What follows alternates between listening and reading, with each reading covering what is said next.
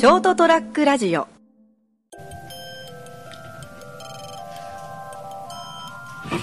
えー、7月21日ですね。早いですな。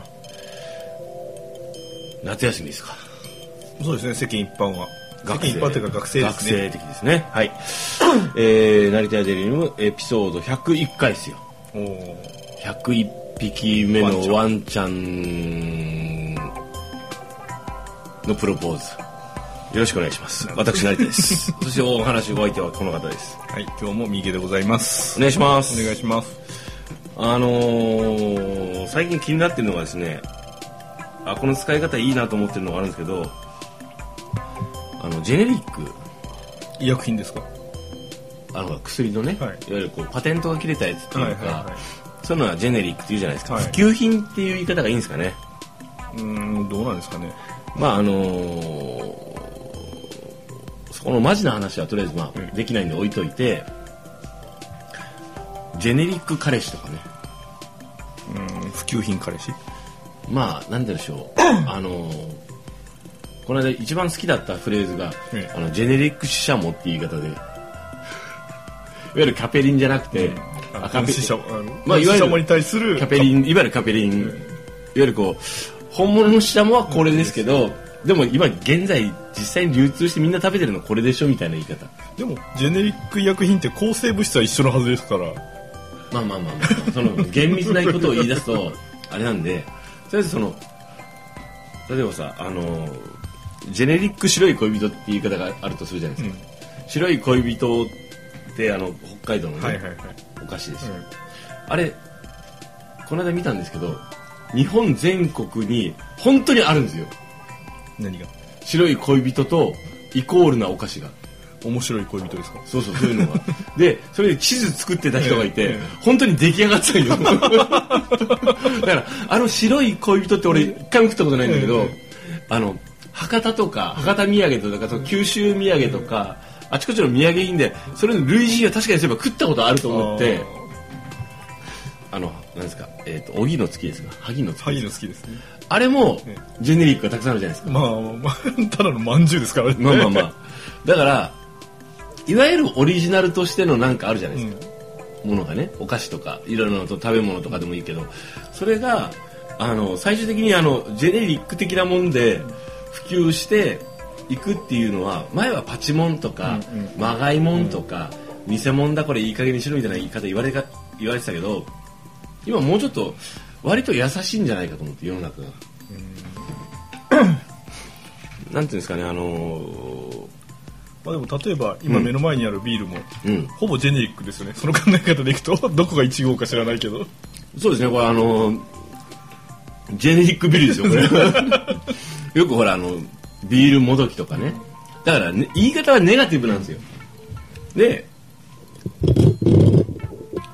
あの、言い方がネガティブな表現を使うか、結果的にそれをどう楽しむか。で、それが例えばね、誰かの、あのー権限を著しくね、権利とかを侵害してるならちょっとどうかなと思う。じゃない場合は、ジェネリックでいいかなと思って。と思ったんですよね。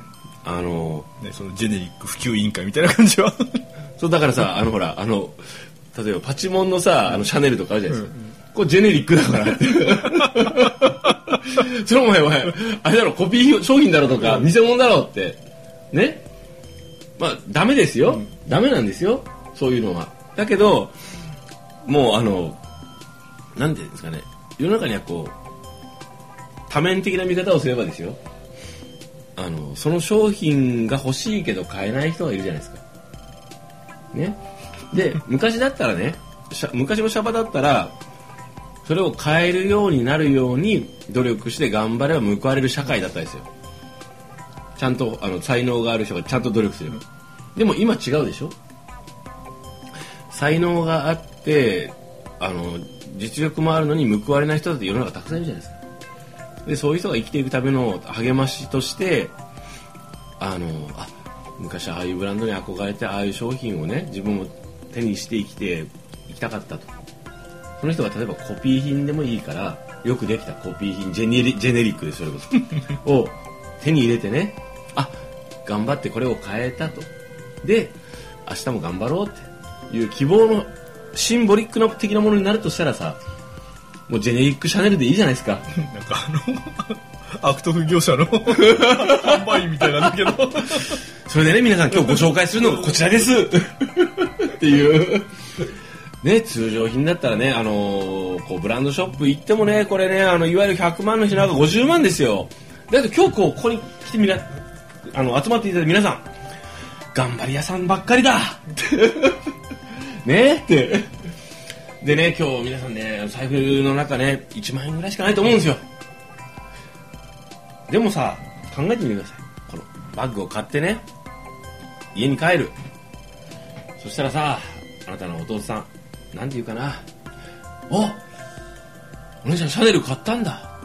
そうよ私も頑張ってるから。言ってくれると思うんですよ。そして街を歩く時ね。あなたの持ってるとっときの一着で街を歩く。デートの約束をする。その時にこのカバン下げていく。その時のあなたの顔輝いてるな。さあそれではお並びください。それでは販売いたします。っていう感じでこうね。販売できるかな。だいぶ話違ったな。まあだいぶジェネリックのあの 品位というかね意味合いが落ちて落ち落ちたね。まあいいんですけど。まあそういう意味でねあのこうそういう感じにしたらどうかなと思ったんでね。まあもう願わくはあの黒柳徹子さんがこの放送を聞かないことを祈るばっかりですね。どういうことですか？あの人ジェネリック医薬品の普及者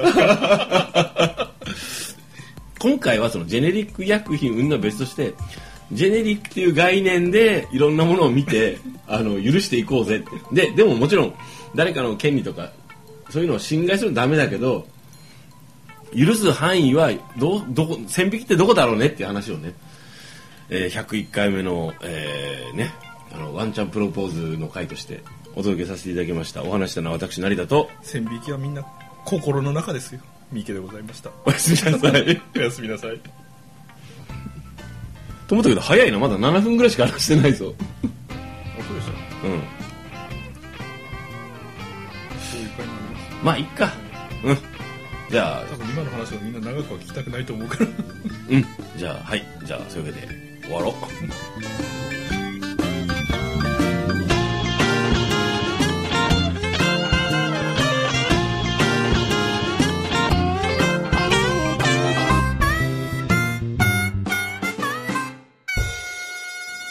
ST-radio.com ショートトラックラジオ。